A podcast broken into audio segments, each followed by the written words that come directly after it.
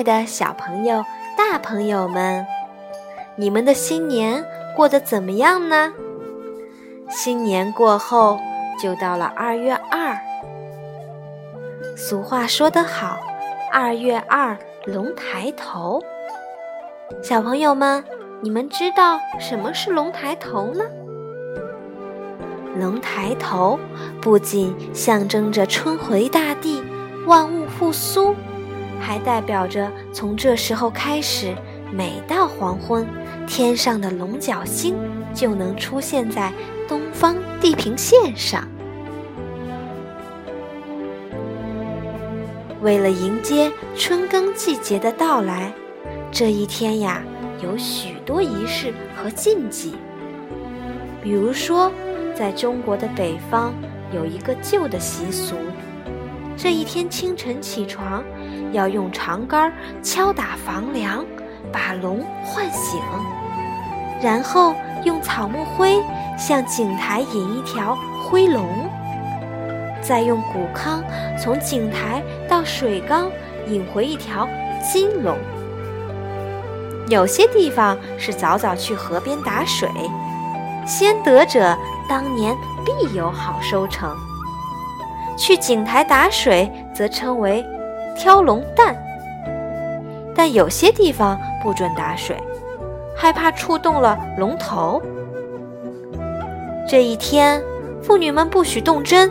因为怕伤龙眼，有些地方呀，用灶灰围绕房屋或者村庄撒一圈儿，表示挡邪避灾。人人都要理发，小孩子们更要理发，称为剃龙头。小朋友们，你们也要记得，在二月二那天剃个龙头哦。在我们中国古代的传说中，还有很多关于二月二的传说。猫猫妈妈现在就和大家分享一个：从前呀，在黄河边上有一座龙虎山，山上有座龙王庙，山下住着小伙子强娃，他勤劳又勇敢。强娃娶了采药姑娘。银花，银花姑娘又美丽又善良，两个人在一起十分幸福。可是这一带已经连续三年大旱了，穷人的日子不好过。他们纷纷拜神求雨，祈求老天爷开眼。强娃觉得光祈求老天爷没用啊，他想去挖黑龙潭，挖出水来。大家就有救了。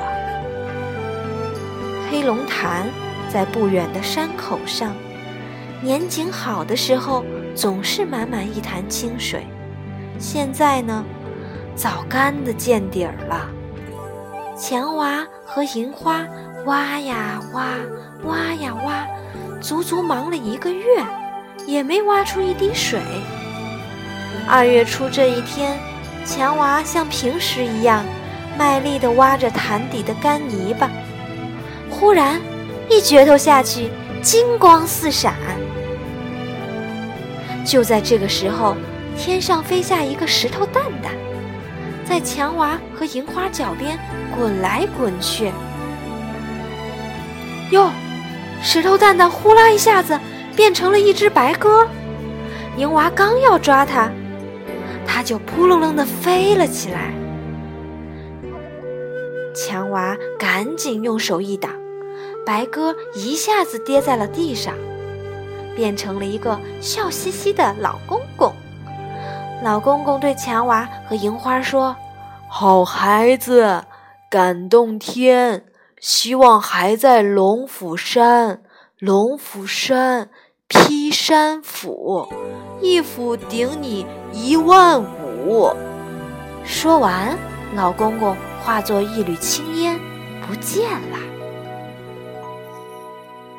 强娃和银花按照老公公的指点，翻过三道山，越过两道岭，来到龙王庙。啊！眼前的铁架上放着一把很大很大的斧头，看上去足足有千斤重。强娃想，这就是老公公说的劈山斧吧？他拿起斧头扛在肩上，奇怪，真轻啊！强娃和银花连夜赶回黑龙潭，天刚蒙蒙亮，强娃就抡起劈山斧，对准潭底的硬盖，猛劈下去。轰隆隆，大地开始抖动，高山也摇晃起来，一股清泉咕噜噜从黑龙潭里冒了出来，泉水哗哗哗地流淌着，一片轻纱似的薄雾笼罩了黑龙潭。接着，只听见一声雷响，一条青龙从潭水里抬起头来，青龙长长的叹出一口气。呼啦一声，腾空飞起。这个时候呀，天上的乌云翻滚，雷声滚滚，豆大的雨点噼里啪啦直落下来。干旱的土地和枯萎的树木终于喝足了雨水。雨停了，大家都跑来感谢强娃和银花。这一天正好是。